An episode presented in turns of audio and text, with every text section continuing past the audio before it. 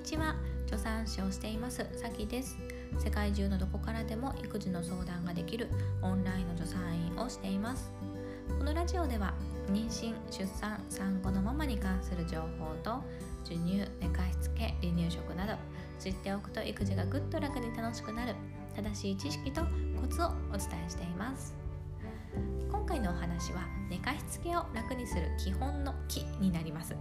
新生児からぜひやってほしい昼夜逆転を予防する方法ですね、えー、これね本当にみんなにやってほしい。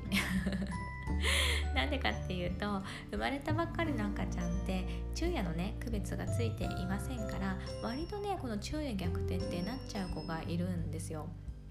え実際ね入院中のママさんにもうね夜中は泣いて泣いて大変でしたと。で朝方にやっと寝た。やっと寝たら午前中ずっと寝てますってね これよく言われるあるあるなんです。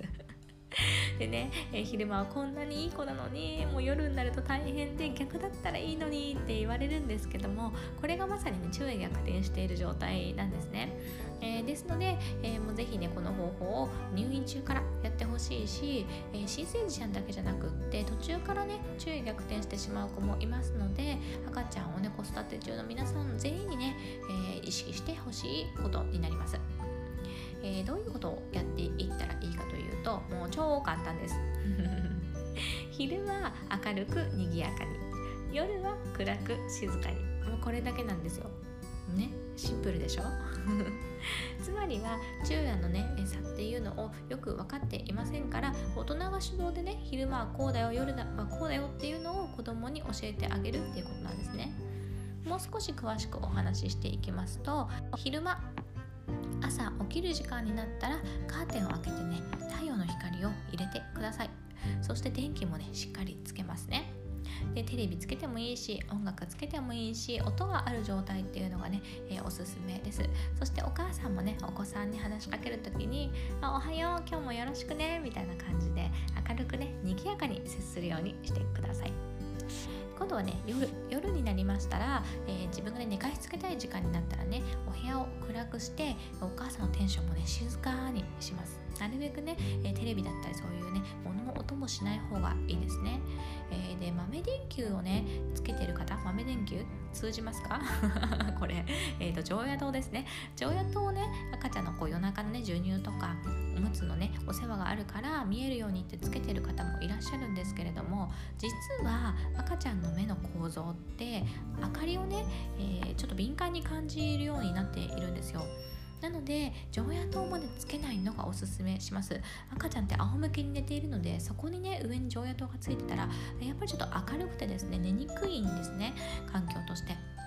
ですので明かりをつける場合はこうお世話の時だけつける。とか、えーと、そのお世話の時だけつける場合もこう天井のね電気をつけるのではなくって足元とかこう手元だけを照らして赤ちゃんの目にはあまり入らないようなところをなるべく最低限の明るさ